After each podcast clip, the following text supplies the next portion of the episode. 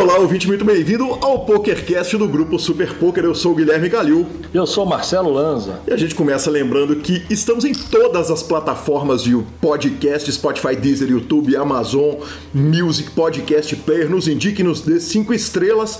O PokerCast é trazido para você pelo Fichas.net, pela Five Card Secrets, a sua escola de poker. Siga-os no YouTube e no Instagram, Poker for Fun, que é ganhar de profissionais de poker. Não vai ser aqui. Poker for Fun é um clube só para recreativos e hoje teremos sensacionais notícias de Gustavo Eronville perguntas, participações, sugestões, promoções e comentários. O nosso e-mail é pokercast.gruposuperpoker.com.br, Instagram e Twitter, arroba Guicalil e arroba Lanzamaia. Nosso telefone está na descrição dos nossos programas e com ele você consegue nos mandar áudio, como Luiz Bloomberg mandou um áudio nos agredindo Marcelo Lanz. Eu vou colocar ele lá no final, foi uma agressão aqui. Muito amor, muito amor. Nenhuma agressão, agressão. E você pode também entrar para o grupo do Telegram que tá super tranquilinho, pouca mensagem, macio e tranquilo. Camila Cons, Marcelo Lanza, parte 1, né? É, cara, como eu segui a Camila, viu? Pedi ela muito para me dar essa entrevista, ela custou um pouquinho, mas eventualmente ela topou e tá aí sensacional, a conversa espetacular, não podia ser diferente. E ficamos com a palavra de Gustavo Eronville, que conta pra gente da promoção exclusiva pra turma do PokerCast lá no Poker for Fun. E receba aqui Gustavo Eronville, diretor do Poker for Fun, que chega com a promoção hoje pessoalmente, Eron, para nos contar o que, que tem de novidade aí no clube. Fala, Calil, fala galera, ouvintes do PokerCast, que honra estar aqui, que honra. É o seguinte, todo mundo que fizer o seu primeiro depósito lá no Poker for Fun de hoje, 16 de fevereiro. Alô, Rodolfo, essa edição não pode falhar, hein, meu querido? Tô falando a data aqui. De hoje até as próximas quatro semanas, todo mundo que fizer o seu primeiro depósito lá no Poker for Fun vai ganhar na faixa 50% de bônus, pessoal. O gerente não enlouqueceu. Não é pegadinha, não é primeiro de abril. 50% de bônus para o seu primeiro depósito lá com a gente no Poker for Fun de hoje até as próximas quatro semanas. Heron, quando eu posso sacar esse valor? Qual é o limite para esse depósito? Que horas o clube funciona? Funciona todo dia, o dia inteiro? Galera, todas essas dúvidas, pode me chamar no WhatsApp 99928 2881 DDD 31 aqui de BH, beleza? E aí eu te explico tudo certinho. Fechado? Perfeito. Muito obrigado, Heron. O número tá na descrição dos nossos programas. Vambora jogar lá no Poker for Fun. Marcelo Lanz, uma passagem por São Paulo, vem novidade pesada por aí. Vem novidade, vem novidade. Já já a gente vai anunciar com calma. É, e tivemos nessa cidade cinza de pessoas maravilhosas, né? Mineirinho, é Mineirinho na cidade grande, né? Impressionante como São Paulo é gigante. E de tabela, e de tabela, ainda conhecemos a maior loja geek da América Latina. Incrível, cara. Putz, São Paulo é legal demais. Só é muito cinza e muito grande. Bacana demais. Eu sei que essa, essa ida sua para São Paulo, algum vai ter que sobrar aqui pro PokerCast. Algum anunciante vai ter que vir para cá. O senhor nunca perde tudo. Nunca perde. One time, aí sim. vamos que vamos. O senhor trate de arrumar casa lá também, que eu tô precisando economizar nas minhas hospedagens de São Paulo. Um cafezinho, talvez, o senhor tá precisando, ah, que é mais nada. Também, né? Em três, em três minutos já foi patrocinador, é, casa, hospedagem, tá tudo tranquilo. Da loja Geek eu não quero nada. Ah, então tá bom, então tá resolvido. E o senhor? Cara, eu. O que o senhor arrumou esses dias? Eu arrumei minha estreia com matéria escrita no Super Poker. Depois de algumas matérias das quais eu muito me orgulho, apesar delas serem antigas, lá no site Papo de Homem, é... e de ter escrito para para diversas outras mídias. Pela primeira vez escrevi para o grupo Super Poker e estou muito orgulhoso. O artigo sobre o Clubhouse e como que ele pode ajudar jogadores de poker. Então recomendo que vocês corram lá e vejam a matéria. É disso que o povo gosta, senhor. O senhor escreve muito bem, tenho certeza que o senhor escreverá, escreverá muito mais matérias ainda. Muito obrigado, muito obrigado. Não sem passar por aquela correção doce de Gabriel Grilo, né? Que, que dá aquelas arrumadas ali, uma arrumadinha aqui, outra ali e tal, não sei o que, para não deixar passar, né? Bora para as notícias? Vambora, Marcelo Lanza. Para surpresa de zero pessoas, a gente começa informando que Bruno Boteon, inclusive matéria do Alan Ferreira do Super Poker, que me chamou para essa notícia, Bruno Boteon supera o recorde de 2013 de Caio Peçanho e pela nona semana consecutiva, ele é líder do Pocket Fives. Inacreditável, nada parece detê-lo, Marcelo Lanza. Resumo da ópera: que homem. Simples, prático e objetivo. Que homem, né, cara? Um gigante, um monstro e, cara, sensacional. Maravilhoso. Seguimos nossa sessão de notícias com a especulação e aposta sobre a WSOP 2021, Marcelo Lanza. Uh, tem gente apostando que, primeiro, vai ter WSOP, segundo, main event 10K vai acontecer e vai terminar até 31 de julho de 2021 em Las Vegas. E terceiro, que ele ainda vai ser maior do que o de 2019. Eu queria saber seus lados aí, porque de repente tem uma boa oportunidade de eu tomar mais um dinheiro do senhor. Ganhou um bet no mês, tá solto no ano. Não, mas Primeiro eu, que ele arrumou. É, mas lá no começo do, do, do programa eu já arrumei um patrocínio ali, né? Ou pelo menos estou tentando. Cara, eu, eu tenho uma opinião prática, assim. Eu acho que não vai ter. É, junho e julho não vai ter. Naquele formato de dois meses não vai ter. Main event mais... de 10K. O que, que, você acha? Se for um evento isolado, talvez no final de julho. Pode até ser que tenha um evento isolado, mas não vai ser a série longa que teria. E eu acho que não tem chance de ser maior do que os últimos anos, porque por mais que a vacinação esteja adiantada, nos Estados Unidos e em outros países. O, a WSOP é um evento mundial, cara. Você depende do fio da China, da Rússia, do Brasil, da América do Sul inteira. A Terra, Canadá. É, cara, e nesses lugares, principalmente, posso falar pela América do Sul, a vacinação ainda está na faixa dos 85 anos. Quer dizer, não, não, não tem data para chegar essa vacinação e tempo hábil para poder se liberar. E eu acho que não tem.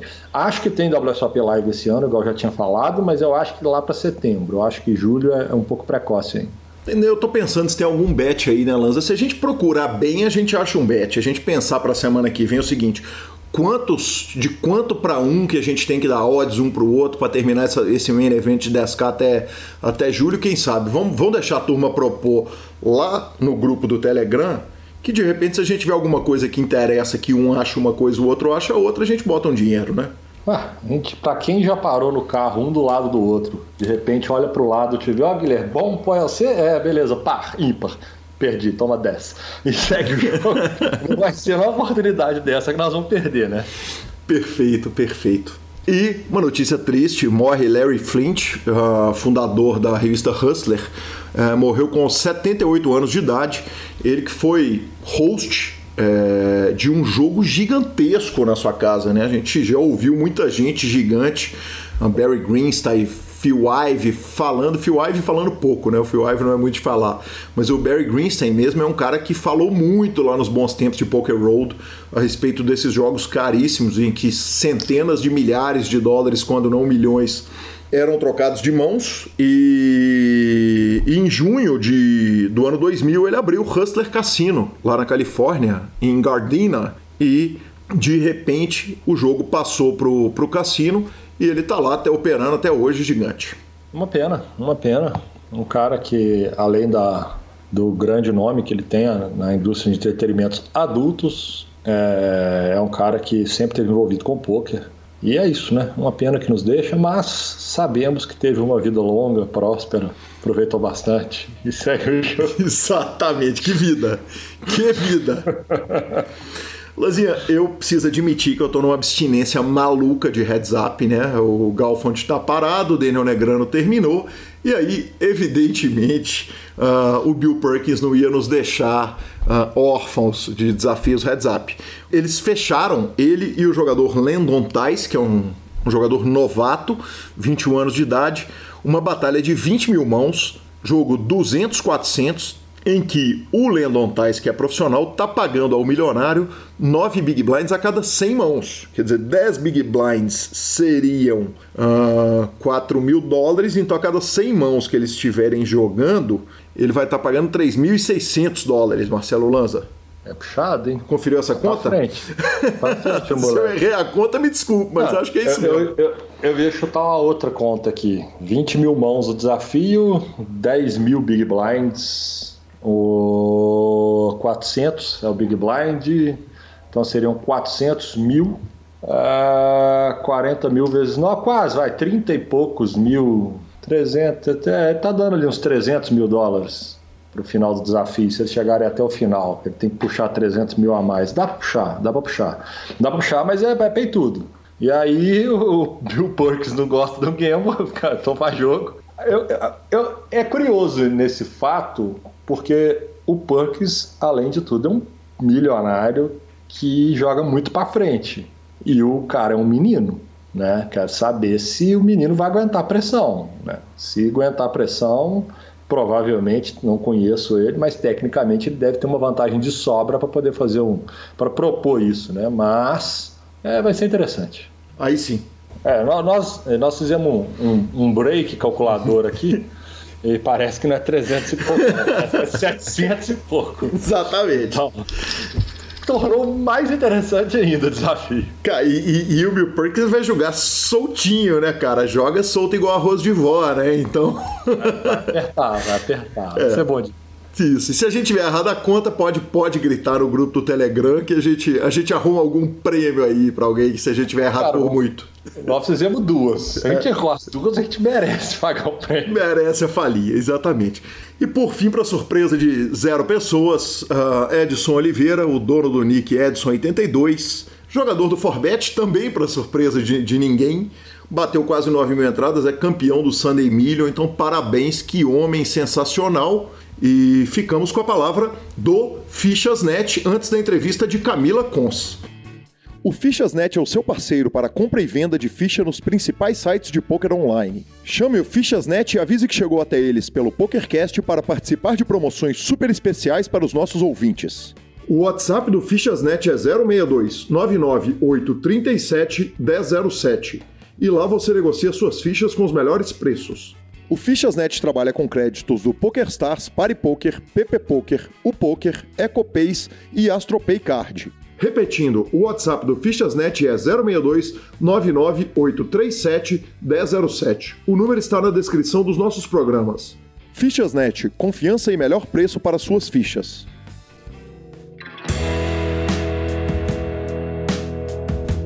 Estamos de volta e é com grande satisfação que recebo aqui Camila Maiara Cons. A Camila que foi convidada há muito tempo, mas a gente acabou nunca conseguindo chegar nesse momento fantástico de sentar e gravar. Camila, que satisfação, muito bem-vinda ao PokerCast. Obrigada, Calil. É um imenso prazer estar aqui contigo. A gente já tinha conversado há um tempo atrás, né? A gente ficou se enrolando para fazer essa conversa aí. Acabou que gerou mais ansiedade ainda. Vamos que vamos. tá super tranquilo, estamos em tempo e vão poder contar tudo a respeito da sua vida, da sua carreira. E eu não podia começar com outra pergunta que não a pergunta tradicional do PokerCast. Quem que era a Camila Cons antes, de, antes da Camila Cons, jogadora de poker? Cara, faz tanto tempo que eu jogo poker que essa é uma pergunta que até para te responder com propriedade para mim é estranho, sabe? Porque eu sei, tipo, que eu fazia, que eu estudava ali, fazia engenharia química, né? Mas quem era Camila antes de poker, tipo, já, já é uma coisa tão distante que eu nem lembro como eu era, sabe? A minha vida se mudou tanto por causa, por causa do poker, né? Todos os pensamentos e modo de vida e tudo que eu faço hoje em dia é baseado, assim, nos aprendizado, aprendizados do poker. Mas basicamente eu, eu tranquei minha faculdade no quarto semestre de engenharia química. Eu sempre gostei bastante da área de exatas ali, né? Mas fui cair, tipo, no engenharia química meio num susto, assim, porque conversei com a minha professora de matemática e eu, e aí, o que, que tu acha? Ela, meu, meu marido é engenheiro químico, acho que tu se daria bem. Eu fui no, no site da faculdade aqui do lado, que é, é particular, a FURB, aqui na cidade vizinha, aqui da minha cidade, né? Fui no site ver as, as possibilidades de trabalho para um engenheiro químico. Eu falei, olha, dá pra fazer bastante coisa, né? Fui lá, fiz o, o vestibular e foi isso, tá ligado? Tipo, com 16 anos de idade, decidi o futuro ali do que queria, obviamente que a chance de dar errado ia ser enorme, né? Na época ainda não tinha saído Breaking Bad, quer dizer, então o plano da Camila Engenheira certamente não era usar química para fazer drogas ilegais e ficar não. rica e dominar o mundo. qual, qual cara, era o plano é da demais. menina Camila? É, cara, foi isso, tipo, eu vi ali que tinha um monte de área de atuação possível, como não sabia para que lado correr exatamente, eu falei, ah, isso aqui vai me dar muitas possibilidades, vamos, vamos tentar, né? mas não rolou. E a universidade era uma universidade pública, a Universidade Blumenau? Não, não, não, não é não, é era particular. O meu coitadinho do meu pai torrou um belo de um dinheiro comigo que foi queimado posteriormente, né?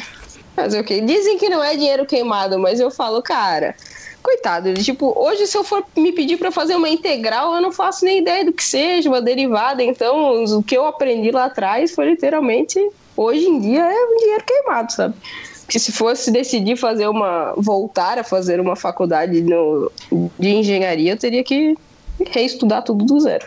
Eu sou engenheiro e concordo. Eu não sei fazer uma integral e eu teria que fazer tudo do zero, mas é, é, parto da impressão que, pelo menos, apesar dos sonhos recorrentes de que a faculdade está me chamando e eu vou ter que fazer uma matéria e eu não tenho, eu não tenho mais a base para poder completar aquilo, é, você não acha que aprender a fazer uma integral, que é realmente é um negócio que a gente tem que abrir a cabeça de uma forma que nunca um aluno de colégio vai entender o que, que é, uhum. o que, que você precisa para que você vai agregando um rolo de conhecimento para chegar no final para fazer um integral duplo ou tripla. Você acha que isso Eu acho que eu nem cheguei nessa parte aí, eu não lembro, acho que eu cheguei na Cara, era essa parte de matemática pura ali que eu curtia, tá ligado? Enquanto era fazer conta, me deixava com o caderno na mão fazendo conta de duas, três páginas, eu tava me divertindo. Agora chegou as matérias específicas do curso ali, eu me vi louca, tipo, eu estudava, não entendia bulhufas, e nesse meio tempo, tipo, o poker começando a dar uma engrenadinha ali, e eu falei, ah, é agora que, que eu vou tentar ir para outro, outro caminho. Perfeito. E com o caso especificamente, um negócio que você fala em, muito, em várias entrevistas, e um negócio legal é que você tem muita entrevista né, na, na história, na carreira, é, apesar de ser até certo ponto low profile e a gente pode falar é. um pouco disso, né? De não aparecer tanto em rede social, não fazer aquele monte é, de post em rede social. Tem muita entrevista e e, e, e, muito destaque na própria cidade de Jaraguá do Sul, que certa feita nós brincamos. Eu falei, como é que tá a vida lá em Jacarezinho do Sul? e eu peço perdão a toda a cidade. Não, olha, essa piada aí já é, já, já, já é aceitada e tá tudo certo. Mas a lá... piada pronta. Pois é, não, e, e, de fato eu sabia que eu tava perto, eu sabia que não era exatamente. Mas me conta um negócio, quer dizer, queira ou não queira, é interior é, e por mais moderna que seja a família, é, não é muito simples o, o filho que é tal na universidade vai largar e vai jogar pôquer e uh, o relato que você dá é de que foi absolutamente tranquilo em casa. Cara, foi muito, muito, muito tranquilo, assim. É, eu demorei uns meses do ponto de eu chegar a conversar com meu pai assim, pai, tô pensando em trancar a faculdade para tentar me dedicar ao poker, para ver o que vai dar. Cara, no primeiro momento ele já falou para mim, cara, tu é nova, a vida é tua, se tu acha que é o momento de fazer isso, vai, se der errado, tu tem tempo de voltar atrás. Tipo, ele nunca nem cogitou é, ir contra, sabe? Eu dei uma enrolada, assim, porque na época a minha irmã estava se formando psicóloga. E o peso, tipo, foi. É, eu mesma que me coloquei, assim. Eu falei, poxa, uma filha formada em psicologia e a outra, tipo, ele vai falar para os amigos que largou a faculdade para jogar poker, tá ligado? Eu ficava pensando nisso. Eu falei, meu, como é que meu pai vai me apresentar pros, pros amigos dele? Mas depois, tipo, de uma prova, principalmente uma matéria específica lá, cara, que eu quebrava a cabeça, eu estudava, eu prestava atenção em aula. E, tipo, eu fui fazer uma prova, eu sempre fui do tipo de aluno eu nunca fui muito assim estudar pra caramba, mas eu prestava atenção em sala de aula, eu tinha facilidade de compreender o conteúdo, então eu sempre me dei bem, assim, desde a época de, de escola e tudo mais.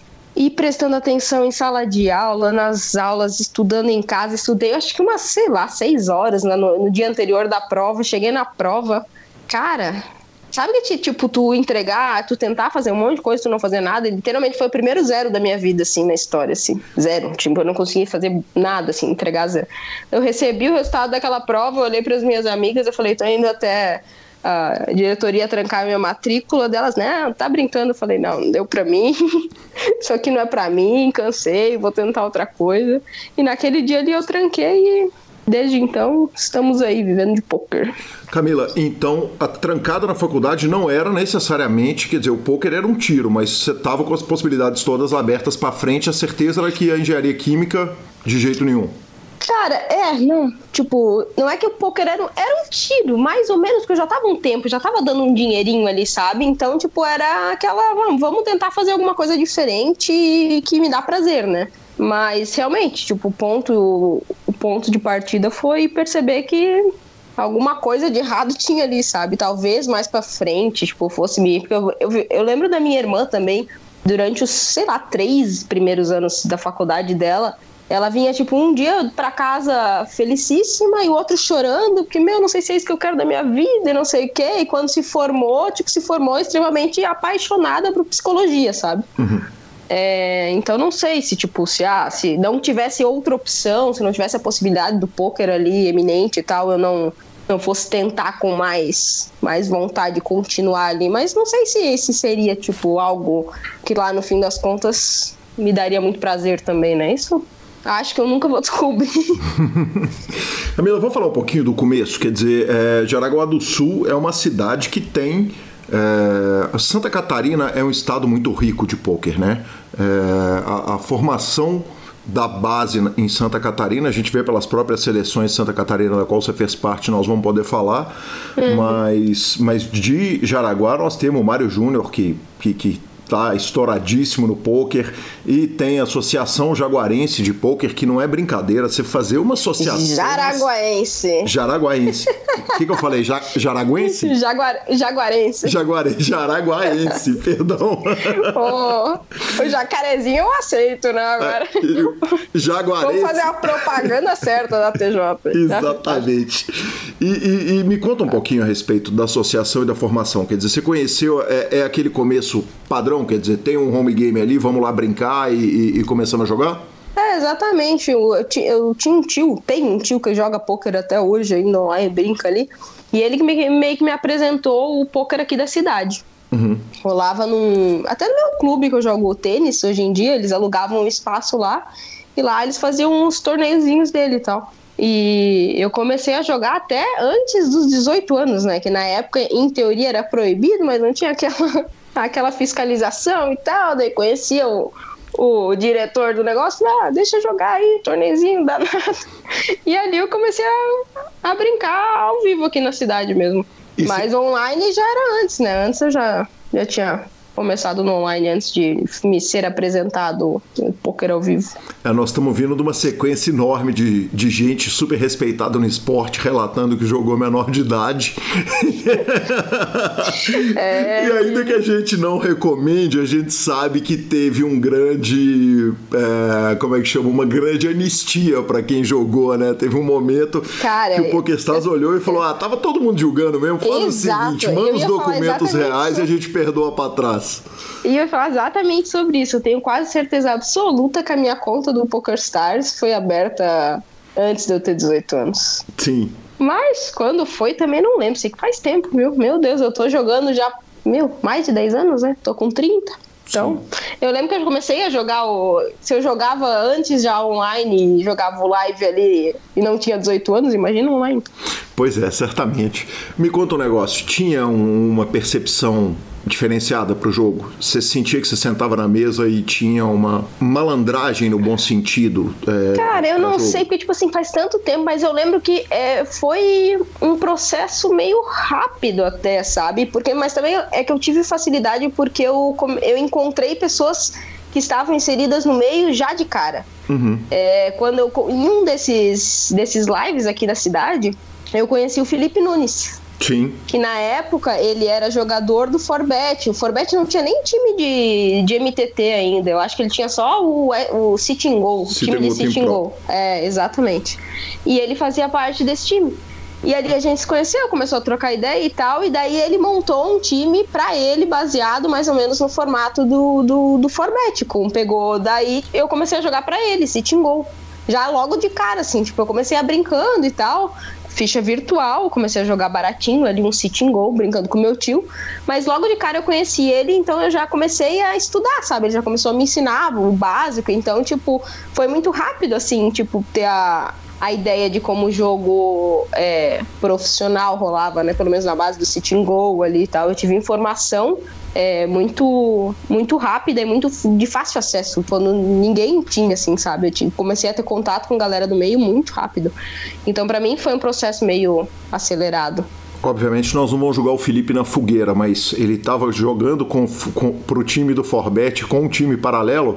Tava, tava. Não sei se era permitido ou não, mas ele criou um timezinho, tipo, ele era do. Ele tinha o um time, jogava pro Forbet e criou um timezinho pra ele, assim. Um paralelo. Vou arrumar é, depois eu não vou, lembro. Vou, vou dar uma diminuída então, na minha é, variância que, aqui. É, eu acho que não, porque ele chegou até a fazer parte da casa que teve no Guarujá. Da Sim, Poker Villa? Da Poker Villa. É, então sim, ele tava no Forbet com um projetinho paralelo ali. E no... Não posso.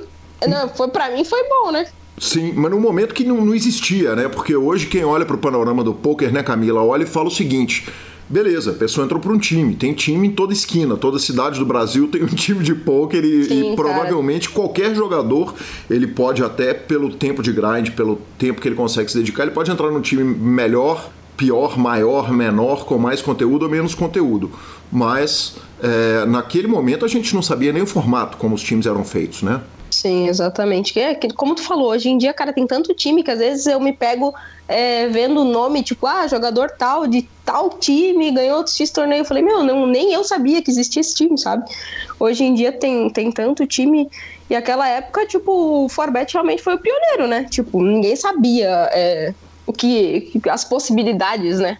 Do, do, do poker e tal, de gerenciar pessoas para isso. E aí você tá jogando pro Felipe, como que funciona a transição? Em, em algum momento você vai parar no Forbet, correto? Cara, eu vou parar no Forbet. Depois do Felipe, eu, eu, eu comecei a jogar Sitting Go por conta, assim, né? Uhum. Eu acho que por intermédio a gente foi jogar, até foi jogar um BSOP, que foi o meu primeiro BSOP em Curitiba, se eu não me engano.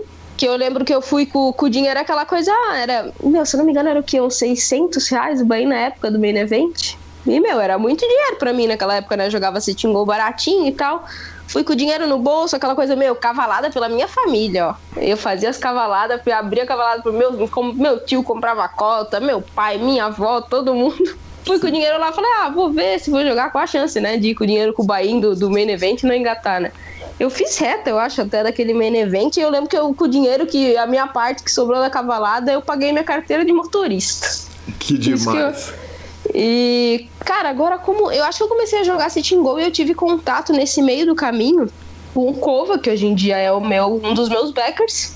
E eu comecei a jogar para ele. Só que daí eu comecei a jogar para ele torneios. Uhum. Que era até, meu, o Zé Irineu fazia parte disso. Sim. Eu e o Zé jogávamos pra ele. E o Kova também era, era jogador de Forbet. E daí éramos eu, o Zé, e eu não lembro se tinha mais alguém. Acho que tinha mais um amigo do Cova que ele cavalava, e daí ele fez essa transição de colocar a gente para dentro do Forbet, meio que como ele sendo o nosso tutor ali, sabe? Perfeito. Vale a gente fazer uma apresentação aqui pro ouvinte que entrou no poker agora. Zé Irineu foi um jogador lendário do poker brasileiro que passou por diversos times também e nós vamos contar um pouco mais a respeito dele. O Zé acabou de escrever um livro e o livro está inclusive sendo ditado pelo Vitão. A gravação do audiobook dele está sendo feita pelo Vitão e eu pretendo trazê-lo para o PokerCast para ele contar numa edição especial, como fiz com o Sérgio Prado, para ele contar a respeito do primeiro livro da trilogia. E vale dizer o seguinte: dei uma entrevista para ele de 5 horas e meia ele já avisou que vai te convidar, Camila. Então tá batendo um convite aí na sua porta. Cara, Zé Irineu foi um cara, tipo, extremamente é, presente na minha vida durante muitos anos ali, né, do, do poker, e a gente acabou se afastando durante uns, o quê? uns dois, três anos que eu acho que estava sem falar direito com ele, e a gente ele retomou contato tem uns meses e ele justamente veio me contar que estava escrevendo um livro, que estava com um programa no, de, de podcast, me convidou e a gente, meu Deus, aquelas um milhão de memórias, assim, né? Foi um cara extremamente presente ali no, no, no início do, da minha carreira ali. E um cara que fez muita mídia, né? Muito legal, porque quando Sim. eu tô no podcast dele, eu posso fazer o que eu não faço no meu, que é encher a cara e falar um monte de bobagem bebendo. É, era a cara do Zé, né, cara? Sensacional. Sensacional. Me conta um negócio. A cavalada da família. Você vai lá dar uma recolhida de dinheiro. Eu imagino que devia, deviam ser sim uns 600 reais, porque aquele BSOP 1000, no final de 2010, ele funcionou meio que como um pré-million. É, e ele eram mil pessoas a mil reais, né? Que era um absurdo na época. Então provavelmente eram 600. É, nem existia BSOP Millions naquela Sim. época. Eu, depois que Exatamente. começaram com esses. A família investia num fundo perdido ou a turma acompanhava e queria saber, ligava no celular para saber como é que Não, tava ficava- indo meu cavalo? Não, ficavam pedindo notícias e tal, a galera ansiosa, e querendo. Só que mais aquela vibe de torcer mesmo do que a preocupação com o dinheiro que investiu, sabe? Sim. Ah, minha família, cara, isso aí não existe. Os caras, todos eles muito parceiros, assim. Não tem, não tem o que falar. Bacana demais. E, e a ida pro BSOP, então, lá em Curitiba, você acha que fez reta, mas não lembra, não tem. Cara, foi tipo, mas é que na época também reta, né? Na época o main event era o quê? 300, 400, 500 jogadores no máximo? Devo ter feito, sei lá, 50 left, eu acho. Mas eu lembro que eu caí no pote grande. Eu, eu joguei até na mesa daquele cara que eu não lembro que deu aquele rolo que comprava os dealers, lembra? Foi banido do BSOP. Sim. Eu joguei na mesa com esse cara no meu primeiro BSOP. É. Eu lembro que ficou marcado quando veio essa história à tona. É, felizmente, há histórias que, que, que a gente lamenta e que a gente não passa mais por isso, né, Camila? É, a gente, teve, gente- uma mão gigante nesse VSOP pré-break com esse cara, por isso que eu lembro que ficou marcado. Quando saiu o negócio, eu falei, cara, eu lembro de, um- de uma treta dessa que rolou pré-break com esse cara aí, que uma mão muito roubada. É, exatamente, exatamente. E felizmente a turma foi toda banida do, do poker e, e não voltarão nunca mais. E, e também os critérios de segurança vão, vão melhorando, né? Quer dizer, a gente lembra naquele começo de a- até as seguranças dos sites eram, era, era muito diferente, Sim, né? E exatamente, clube, qualquer um polícia entrando, né? E fechando o clube, enfim, é, essas coisas todas que a gente passou e que justiça seja feita, Santa Catarina passou muito menos do que os outros estados, porque tinha aí o- os meninos, o Tito, aquela turma toda que era de, da Federação Catarinense que estava muito envolvido com a briga do pôquer. Sim. Pelo- e até a associação de Blumenau, né? Que abriu, tipo, que era do Enio, né? Aham, Não sei, acho Blue. que é até ele é a Blue, que acho que ele é até sócio ainda. Então o Enio é daqui de Santa Catarina, né? Sempre teve é, ali no meio para fazer as coisas certas e levar o poker num, num jeito sério, do jeito que devia ser, ser levado, né? Então.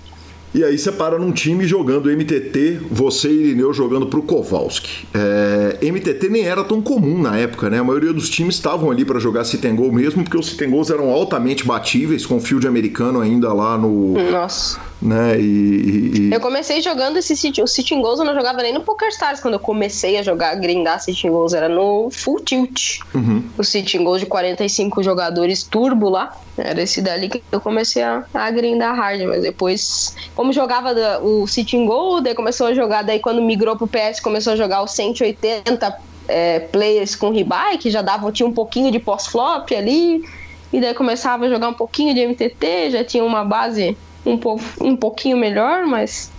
E assim foi indo. Bacana demais. E aí você entra pro Forbet e de repente você sai de um time que são dois jogadores ou três jogadores jogando para um jogador. Tudo bem que um jogador é um puta de um gênio, né?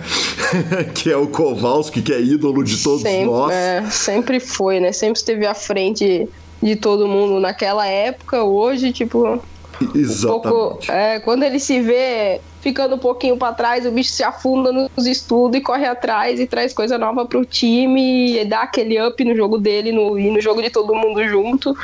Sempre foi um, um gênio do jogo. E aí, de repente, você tá no time grande. Quer dizer, no Forbet, que não era um décimo do que o Forbet é hoje, mas que já era é, é, um grande time de pôquer, já de o primeiro time que veio a tomar relevância no Brasil. Eu queria que você contasse um pouco a respeito dessa experiência de estar no, no, no Forbet lá no, no início dos anos 2010. Cara, eu comecei no Forbet, o Rafa, o Creme, essa galera toda aí era jogador também do time, né? Eles, claro, eles já eram jogadores é, das, das retas mais caras e tal, mas era ali só o Brits, o Sketch, o Will, eram os três, né? Uhum. E posteriormente, quando eu vim a sair do Forbet, um tempo depois, foi a época que o Akari entrou no, de sócio. Que foi quando. O Forbet sempre teve a, a fama de dar os tiros loucos deles, né? Eu lembro, meu Deus, cara, eu entrei no time, pensa, tipo, uma base, literalmente base de MTT, e não demorou muito para eu começar a re- jogar regularmente 109 com ribai. Eu jogava caro naquela época. Eu falei, cara, eu não saí atolada é, em make-up do Forbet, porque aquela época o jogo era minimamente, tipo, meu, não, não tem nem, acho que não tinha nem 10% do que a gente estuda hoje, questão de solver, de teoria pra. Cara, era bala, bala, bala. Tu tribetava uma mão já pensando em five metal win, tipo, ninguém jogava pós-flop, o negócio era muito louco, cara. E eu só acho que só não me atolei de uma maneira absurda, assim, porque Deus não quis, sabe? Porque eu jogava muito caro, assim, pelo que eu acho que de conhecimento que eu tinha na, na época, sabe? Mas foi uma experiência do caralho, né? Tipo, desde o início ele já comecei a ter contato com, com os jogadores tops do time, acabava de discutir a mão e tal. E foi uma experiência muito boa, cara. E você foi cogitada para Poker Villa, porque o, o Forbet teve algumas coisas, hum. alguns projetos diferentes, né? Assim, por exemplo, a Cara, Poker eu, Villa, o próprio uh -huh. time de live. Não, eu, eu a Poker Villa, é, a, o que o Cova participou, que foi a do Guarujá, que foi a primeira, foi nessa época que eu tava jogando para ele como jogadora, depois que eu fui entrar para pro Forbet, né? E daí teve a segunda Poker Villa, que foi em Floripa, né? Eu acho que foi em é, Floripa. É, a é, segunda eu, eu lembro. Que, uh -huh. eu, nem, é, eu nem lembro, na verdade, se eu tava nessa época no Forbet ou eu já tava. Eu lembro que eu cheguei aí pra Poker Villa, até passar o Réveillon com a galera, porque como eu, tipo, eu era amiga de todo mundo, mas eu acho que eu já não tava no, no Forbet quando rolou essa Poker Villa de, de Floripa. Uhum. Então nem teve como cogitar Perfeito. Não, eu tava assim, ó, agora que eu lembrei, porque eu lembro que eu grindei de lá. Agora falando do, dos grinds caros do, do Forbet, eu lembro que o Will tava por lá, eu cheguei lá e tinha, tinha um super. Era o Super Tuesday ou o torneio de quinta, que tinha um K, né? De terça uhum. e quinta. E eu nunca tinha jogado um K na minha vida. Eu cheguei lá e não sei o que, e o Will, ah, não, tu vai jogar um K, e daí na hora de, de dar o bainha, ele falou, não, eu tô brincando daí, que eu falei, porra, Will, criou um monte de expectativa aqui na pira dele, acabou que liberou o torneio lá, joguei um K no, no, no, no pelo lá, eu falei, meu Deus do céu, cara. Obviamente eu tenho que te perguntar, você lembra do resultado do torneio? Porque o primeiro um K dólar de Bahia é uma coisa que a gente não costuma esquecer. Cara, o final, o final, o final foi rápido e triste, né, cara? Foi um K assim, ó, que voou. Mas a experiência, né, eu sempre eu lembro que eu fiquei na expectativa máxima. Todo mundo lá jogava caro pra caramba, aquela galera no, no grind insano. E, e, tinha umas paradas que eram muito curiosas, né? O, o Forbet tinha algumas relações que às vezes é, eles tinham umas bondades no negócio. Às vezes ele você falava, não, eu não vou jogar um K porque isso vai foder meu make-up. E o, o Will, os caras davam um jeito, né? O sketch dava um jeito de ajeitar e falar, ah, a gente faz essa parada a longo prazo. Eles é. davam um cafuné no jogador que era diferente e com um padrão ético que era muito bizarro, né? Assim, a questão. Não, de... sim, sim. E mas, é, mas isso também acabou que foi, tipo, no, no final. Como eu falei, o Forbet foi meio que o pioneiro disso tudo e também foi pioneiro do high stakes. Eles não sabiam direito também a questão de variância, o que encontrar, tanto que foi isso que quase quebrou o time, né? Sim. Porque essa época que eu saí, o time tava quase quebrado financeiramente. O Akari entrou de sócio para dar um, um up e tal. E daí entraram a questão das retas, que limitaram, tipo, por porque todo mundo jogava tudo caro, começaram tipo, a avaliar nível de jogador, e a reta 1, reta 2, e foi essa época aí. Eu nem sei se é esse esquema ainda que eles usam de retas e tal, mas foi nessa época aí que começaram a dar uma conscientizada de para que lado que dá para ir ou não ir para efetivamente se, ser lucrativo, né? Sim, perfeito. E aí o Akari entrou, olhou aquela loucura e falou: tchau, tô indo embora. É, foi rápido, então. Toma eu processo. não sei o que aconteceu, porque quando a Akari entrou, eu lembro que ele até veio conversar comigo e tal, para tentar me, me convencer a ficar no time. Eu não lembro qual se eu tava na pilha de tentar jogar por conta e tal. Eu não lembro efetivamente o que me fez é, decidir por sair do time. Mas eu lembro que também, tipo, foi rápido, eu acho, a passagem do Akari pelo Frobet, né? Eu não sei efetivamente o que. Ele contou no PokerCast. É. Ele contou que. Não, obrigado. Não deu. Camila, e aí tem um negócio que é, a questão do sexo do jogador, felizmente a gente chegou num ponto no poker que jogador ser homem, ser mulher, é, é, é, realmente é indiferente, ainda mais no poker online, né? Que nem é, é, é, muitas vezes a gente nem sabe quem, quem que está por trás do nick do jogador, mas houve um período que isso era extremamente relevante por causa da possibilidade de contratos de patrocínio. Quer dizer, ser uma mulher. E aí eu, eu, eu peço licença para falar com a visão de 2010, 2011, 2012, ser uma mulher bonita no, no, no, no poker era um grande facilitador para colocar um pet na, na camisa, sim, né? Sim, sim. É, então, esse era o ponto, até a questão que tu falou do seu low profile e tal. Durante é, boa parte do início da minha carreira, eu tinha essa, essa esse sonho, né? Uhum. De chegar a ser é, patrocinada por um site e poder correr é, circuito live, porque, cara, a gente é grinder, a gente joga ali um online, mas aquela emoção, aquela coisa gostosinha de pegar na ficha e de jogar um ao vivo é outra coisa, né?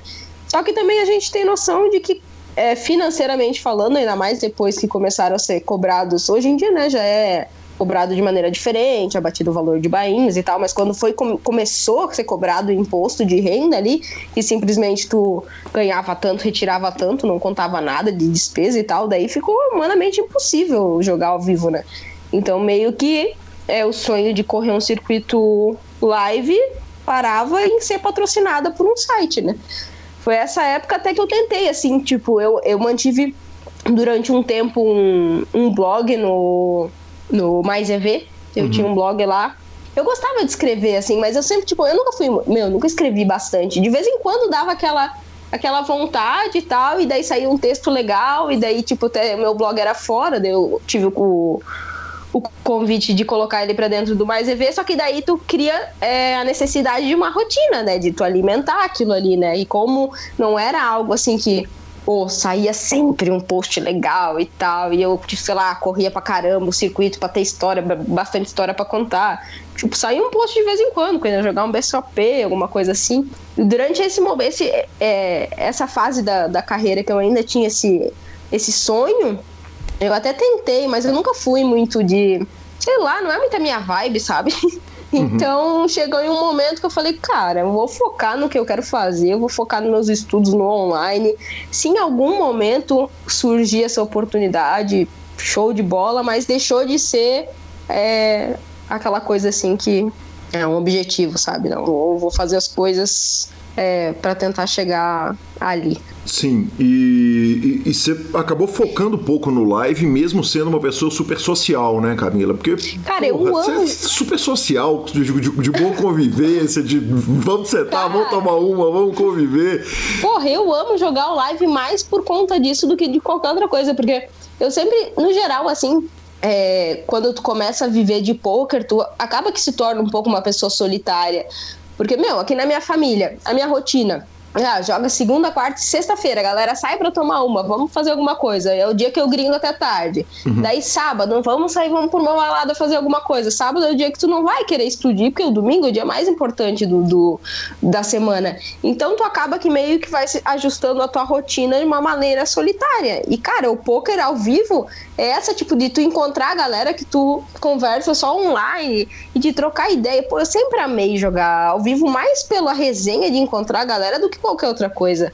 Só que, cara, sempre foi muito. É, tipo, quando tu para pra pensar no lado exclusivamente financeiro da coisa, é, tu chega na conclusão que não vale a pena, sabe? Pagar passagem aérea. Claro, eu sempre tinha. Principalmente eu jogava os BSOPs em São Paulo, que sempre tinha casa de alguém para ficar, casa do Zé, casa da Lari e do Rafa e tal. Mas a, a, rotina, o dia a dia no, do, do, torneio de poker é muito caro, né? A questão de alimentação, tudo, tipo, é, é, um, é um universo muito caro. E tu acaba, tipo, meio que, né, pô, vou, vou, vou trabalhar aqui para ganhar online e gastar no live, sabe? E o longo prazo do live, tipo, é eterno, tá ligado? Tu tem que ter o teu big hit ali para dar aquele gás. Pô, online tu vai jogar 40, 50 torneios. Eu vou jogar live quatro torneios no ano, tipo é humanamente impossível bater a variância. O que não impede de você pegar o avião e ir lá no BSOP Millions e, e tá lá com a turma. Não, exatamente, cara. Porra, tipo, isso daí é uma parada que é foda do poker, sabe? Tipo, a galera que tu convive só online ali, tu tu chega para conversar com a galera para sentar para tomar uma e parece que tu conhece a vida inteira, sabe?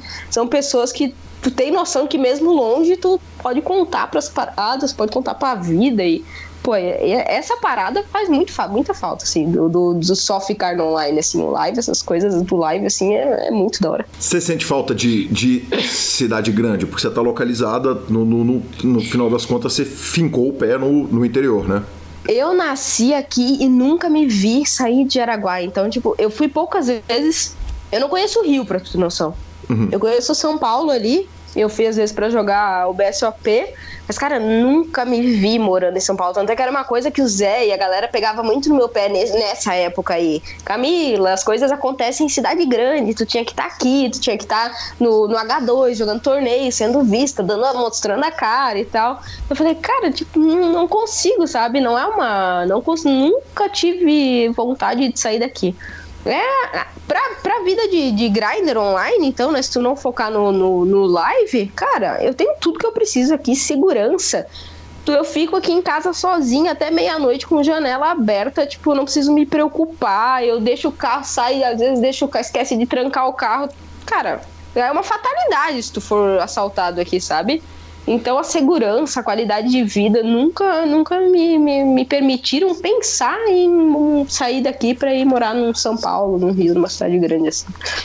Por outro lado, muita gente na sua situação que teve a oportunidade de ir para o live focou muito no live e sofreu uma ultrapassagem técnica, porque quem está focado no online acabou é, é, é, é, apurando melhor a técnica. Você pensa nisso de vez em quando, o fato, o tanto que é acertado ter ficado no online? Acho que isso é meio que independente. Porque, tipo assim, tu pode manter as duas coisas e não necessariamente é, você vai decair de, de, de, qualidade técnica se você correr atrás de informação e estudar e continuar se mantendo atualizado. Só que acaba que se tu focar exclusivamente no live, é, o nível de informação e de, de, de poker que tu precisa ter para ser lucrativo tu precisa de muito menos, digamos, estudo e tal para conseguir bater. É mais tendência de field, saber ali mesmo como explorar o adversário e tal, do que estudar a, a teoria mesmo. Que nem eu falei, cara, eu lembro quando eu comecei a jogar poker, Cara, hoje em dia que, que, essa questão de solver e de teoria e de TO, o que fazer, frequência. Cara, na minha época eu falei, meu Deus, era tão, tão mais fácil jogar poker há 10 anos atrás, né? Tipo, não existia, tipo assim, frequência de check race. Tipo, cara, só jogava, tipo, tinha valor, betava, de vez em quando fazia uns blefe louco lá, não sabia nem pra que lado correr, qual que era o range, sabe? Tipo, cara, jogava poker, assim, não era, não tinha essa essa quantidade de informação, estudos tão, tão técnicos quanto tem hoje em dia, né? Mas é isso que eu digo, tipo, acho que não necessariamente uma coisa leva a outra. Tu pode, tipo, se manter um jogo. Tanto é que no próprio samba, né? Tipo, pega um Padilha da vida, até o Kelvin. Cara, eles conseguem ir para jogar lives e ganhar em lives, né? Tipo, eles são, são bons nos, nas, nas duas coisas e conseguem adaptar é, de maneira eficaz, trazer os conhecimentos e adaptar para o jogo live, né? Então, dá para fazer as duas coisas. O seu pouco live te, te, te, faz sentir quando você tá em São Paulo sentada numa mesa de BSOP que tu pega uma reta final de um torneio ali? Ah, você... faz, né?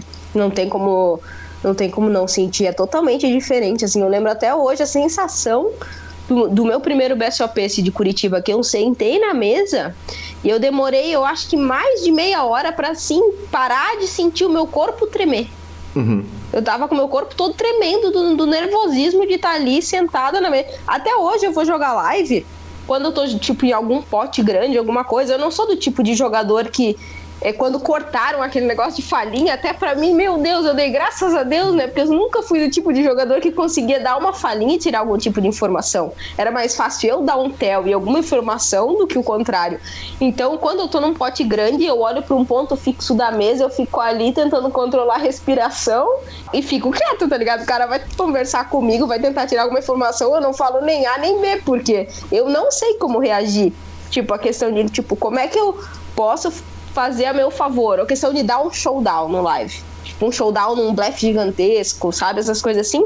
De não saber como adaptar isso a meu favor depois. Então, tipo, eu evito dar showdown, eu não, não tento tirar informação de ninguém, não deixo que tirem de mim. Eu não, não, não, não tenho essa, essa a malícia do live, Sim, entende? Porque vivência... eu jogo realmente, eu jogo muito pouco, né? E eu acho que isso faz diferença quando tu vai é, decidir grindar a live, assim, com certeza quem joga live sai na frente, assim.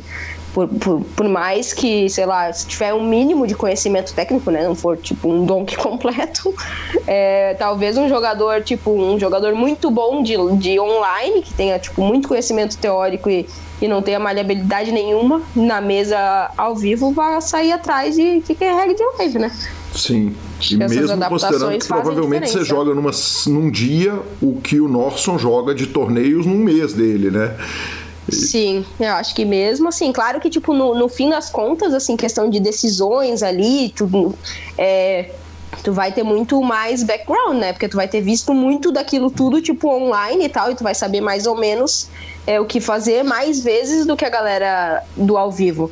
Mas a questão de adaptação de field e tudo mais, tipo, ah, isso, tipo, sei lá, um check raise e tal, no online é bom, no live não vai ser, porque o tio lá nunca vai betar o que tu espera que alguém bete. Tipo, é, é muita pequena diferença que faz toda a diferença lá no final, né? Uhum. Então é questão de se adaptar mesmo, né? Jogar mais e, e ir ajustando. E agora, meu, meu, o último live que eu joguei, cara, eu acho que foi quando eu ganhei a race do samba pro, pro EPT de Barcelona.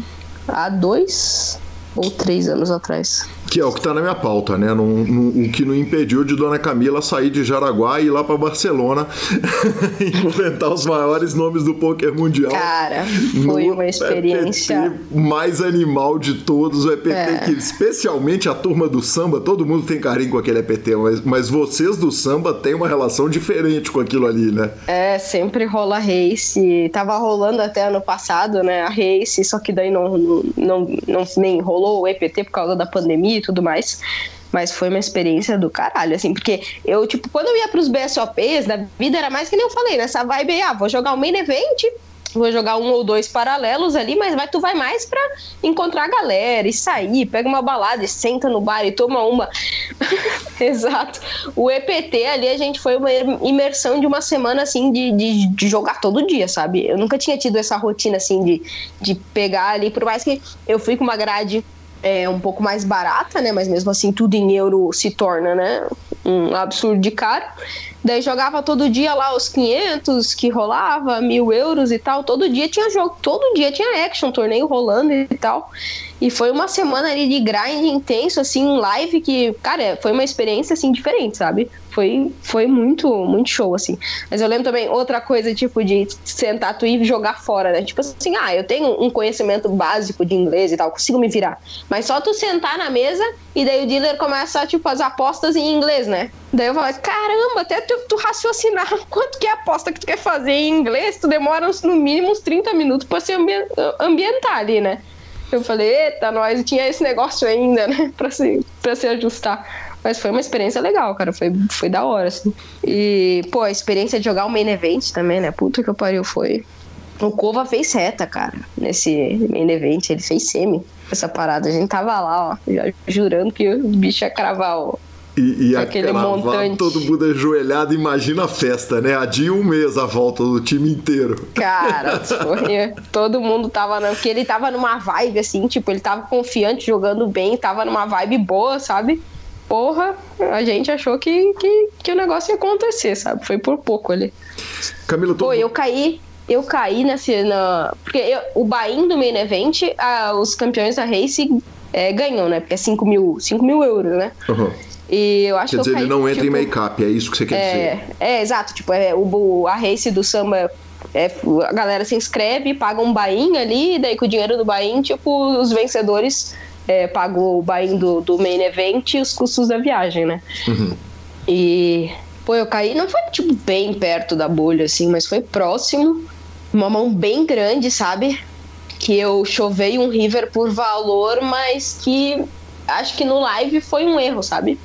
numa, tipo, eu não esperava que o cara aparecesse com um X-mão que ele apareceu no River lá, o Ice Rei da vida, que tipo, tu espera que o cara, numa faixa de stack, o cara vá atolar pré-flop quase sempre. Uhum. E eu cheguei no River e chovei lá, e tipo, o cara ainda tancou uns três minutos pra dar o call melhor e eu caí na parada. Eu falei, ah, meu Deus do céu. Que duro, que triste.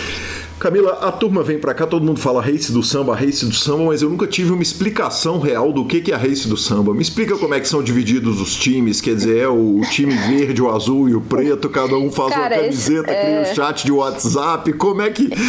o quanto esse que você entra, como é que é o negócio todo? Virou virou até um main event, assim, do, do, do samba, porque é, é, feito assim, é pago tipo um buy-in, digamos, nem, essa race que eu participei, eu não lembro, mas digamos assim, mil dólares, só que é mil dólares no backup.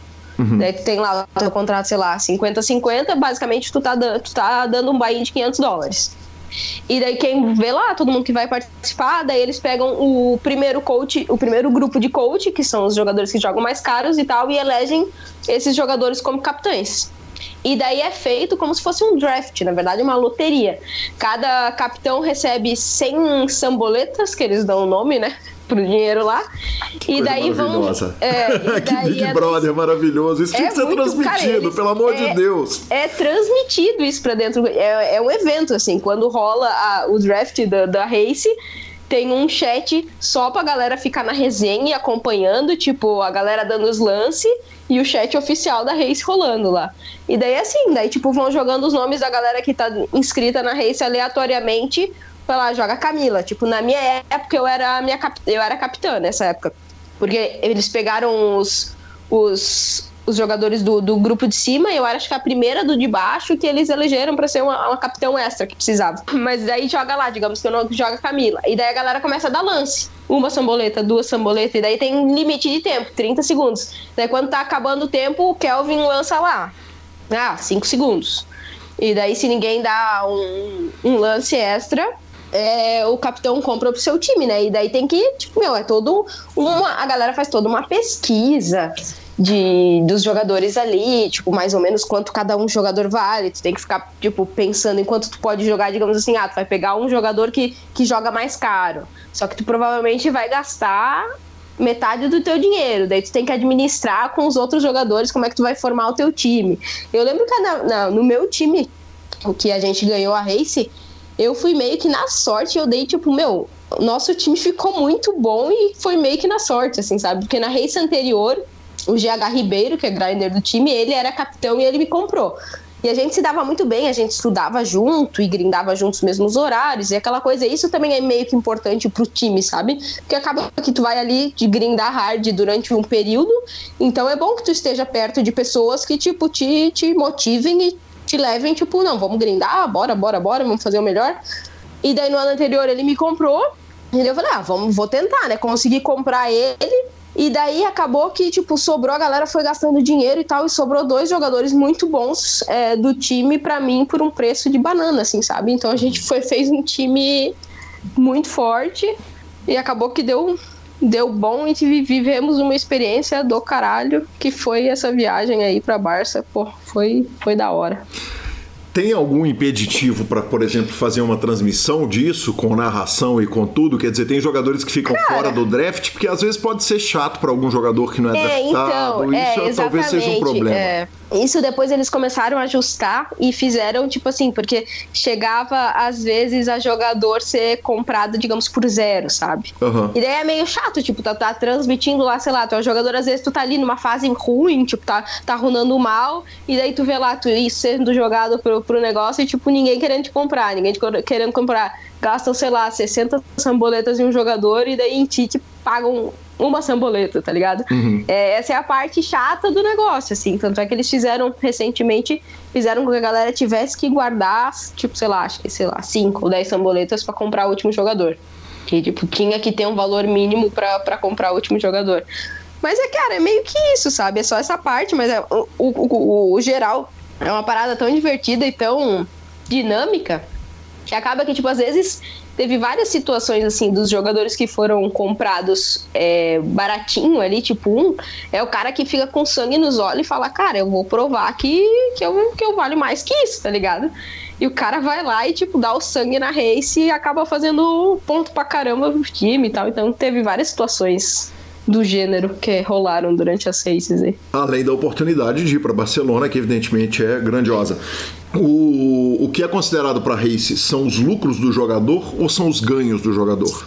Cara, a última que a, a, a que a gente ganhou, eles fizeram. É, a anterior eu acho que era só pro, número, tipo, tinha que pelo menos cumprir o número mínimo de jogos durante as etapas, porque são várias et pequenas etapas que eles faziam. E daí tinha que cumprir um número mínimo de jogos. É, e daí era ROI médio e Profit.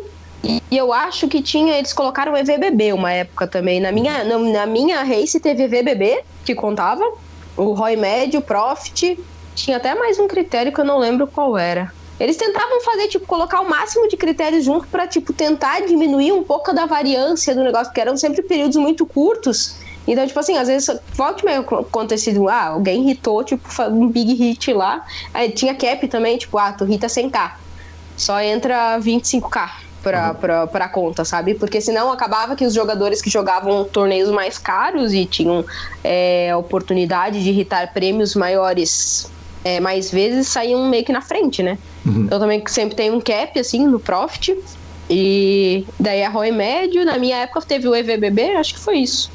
Agora, essa última race, eu não lembro quais foram os, os, os critérios, porque eu resolvi não participar dessa race. Fiquei com a minha o meu aproveitamento em 50% até então. Eu participei da anterior que eu tinha perdido e a segunda que eu participei eu já ganhei que é um aproveitamento bizarro, porque são vários times. Os chats ficam malucos, ficam insanos ali, os chats e a competição e a comparação e a falinha. Cara, fica, fica. Ah, não tem como, né? Todo mundo fica acompanhando um ou outro ali. Fica acompanhando os resultados de um e de outro. Só que daí pra tipo assim, porque, cara, todo mundo é amigo, né? Tu ficar zicando o cara, porra, o cara, o time dele tá na frente, ficar zicando o cara no FT também não dá, né? Então é meio que tu fica. é, Aí tu fica ali na vibe com o teu time, de tipo, não, vamos junto, fica torcendo mais pros caras ali, mas tipo, nem abre mesa de ninguém, com, dá parabéns, mas corre atrás do ferro se alguém irritar mais que tu, né? Tipo, vai nessa, né? Corre atrás do prejuízo. Sensacional. Que sensacional. De qualquer forma, é um belo conforto, né? Você sabe, porra, meu parceiro de time não arrumou 100k ali, mas por outro lado, é... né?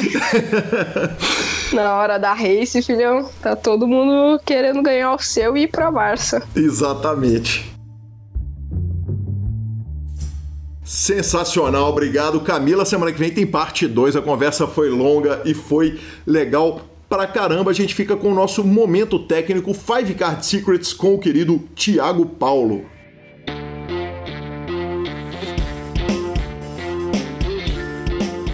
E recebo aqui meu professor de PLO 5, Tiago Paulo. Tiago da Five Card Secrets chega aqui para nos falar a respeito de um assunto muito importante, as bets. Fala grande Guilherme. E aí, meu amigo, e aí os ouvintes também. Mais uma vez, satisfação total da gente poder falar aí sobre Five Cards. E hoje é um assunto interessantíssimo.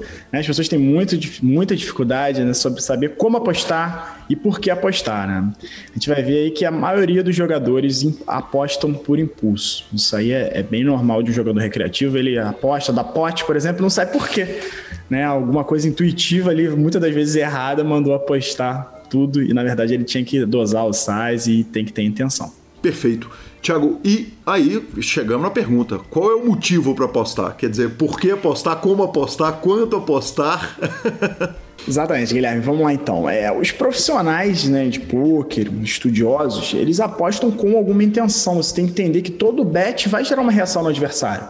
Ele pode pagar, ele pode te dar um raise ou ele pode foldar. E isso tem que ficar muito claro. O bet tem que ter uma intenção clara. E muitas das vezes a gente fala, ah, eu ganhei um pote, né, que eu era favorito. Ah, joguei bem, né? Ganhei o pote ali, fui apostando. Mas será que você extraiu o máximo de valor que você poderia ter ter extraído. Então, às vezes, uma, uma mudança de size ali é muito importante e vai aumentar a tua lucratividade é, no longo prazo, sem dúvida alguma. E a gente tem que entender a intenção do bet. Esse é o grande ponto. É o ponto-chave né, dessa, desse bate-papo que a gente está fazendo aqui. Quando a gente aposta, a gente tem uma intenção naquilo, né? Uma pessoa que estuda e sabe por que está fazendo aquilo. É, é, é para extrair valor o seu bet? Ou então ele tem que ser um, um bet de protection, quando você quer proteger uma mão de valor, você quer negar a equidade do adversário, você já está satisfeito com o pote, é uma forma, né? Uma intenção de bet. Ou você quer fazer uma mão melhor foldar, o famoso blefe. E temos aí também, né? O blefe é uma arte, tem um módulo aí no curso só sobre blefe. E vamos é, querer também uma outra modalidade de bet, uma, nova, uma, na verdade, uma intenção de bet, é induzir o adversário a tomar uma atitude favorável a gente, né? Ou quando você faz um blocking bet, que você aposta, querendo ali bloquear uma ação do adversário, quando a gente está num draw, por exemplo, um flush draw, e você sabe que o adversário é agressivo, fora de posição, que se você checar ele vai potar, você lidera ali meio pote, né? Bloqueia o bet dele. Ou então a gente também induz o adversário né, um raise, né? É um betzinho trap que a gente fala, né? A gente às vezes faz um bet fora do padrão, muito baixo, na esperança de tomar um raise para a gente poder chovar ali muitas das vezes, ou, ou dar um re-raise, um tribet e é, extrair muito mais valor. Beleza, Guilherme? Então que isso fique claro para a galera. parem de apostar né, ali no, no impulso. E no curso temos muito mais informação sobre isso. Sensacional, esse foi Thiago Paulo da Five Card Secrets. Siga que toda semana tem live no YouTube e um monte de informação lá no Instagram. Valeu!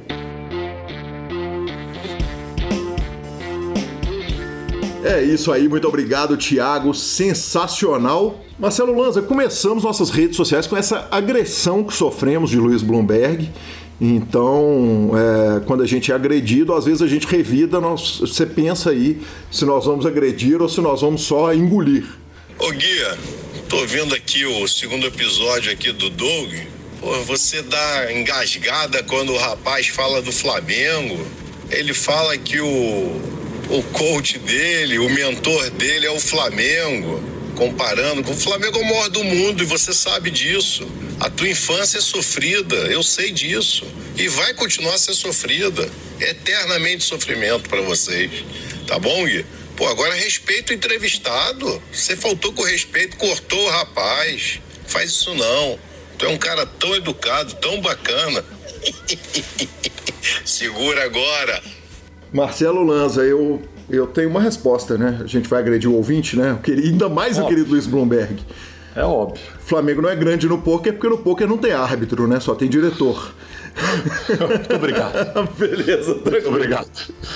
Muito obrigado. Tô respondido à altura. Com, com, com, essa, com essa eu sigo o jogo. Muito obrigado, aí sim. Ah, lembrando que Felipe Fio fez um post ontem, Lanz, avisando que ele desatolou do Madal Swing depois de dar entrevista pro PokerCast. Mais uma da série, existem zero pessoas né, que neste momento estão perplexas com o assunto. É, regula mesmo, né? Impressionante. É impressionante, cara, é fenomenal. E vem gravada a monstra da Camila aí, pode ter certeza. E Lanza, é, eu colei aqui pra gente finalizar a nossa sessão de interação com os ouvintes, uma interação minha com você no site da pauta do programa. É, disse Gui Pokercast às 22h36 do dia 9 do 2. Torneio do Pokercast. Heron ganha de Calil no heads up. Marcelo Lanza responde: Ainda bem. Sete minutos depois, Guilherme Calil responde: Vai te. Pi! Você vê que diálogo saudável. É saudável, cara. É, é, é cara, a gente se diverte, né, Lazia? A gente Pô. se diverte. Você sabe que eu vou torcer pelo senhor em qualquer torneio do mundo que você estiver jogando. Menos no torneio do PokerCast. Eu quero que você se estrepe todo. Só. Todo. Só. Simples assim. Pode mandar os vídeos pro Heron lá. Ele que lute, vai lá no Mais É Ver.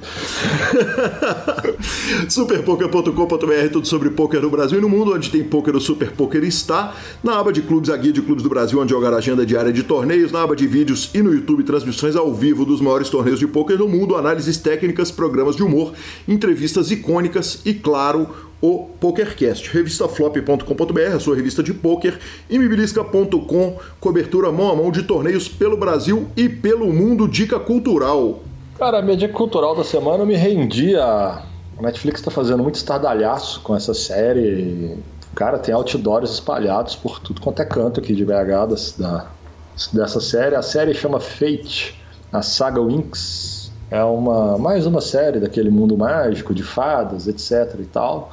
Confesso que de fato é uma superprodução Netflix, é muito bem filmado, muito bem gravado, mas é uma série bem meia boca mesmo, é uma série bem adolescente.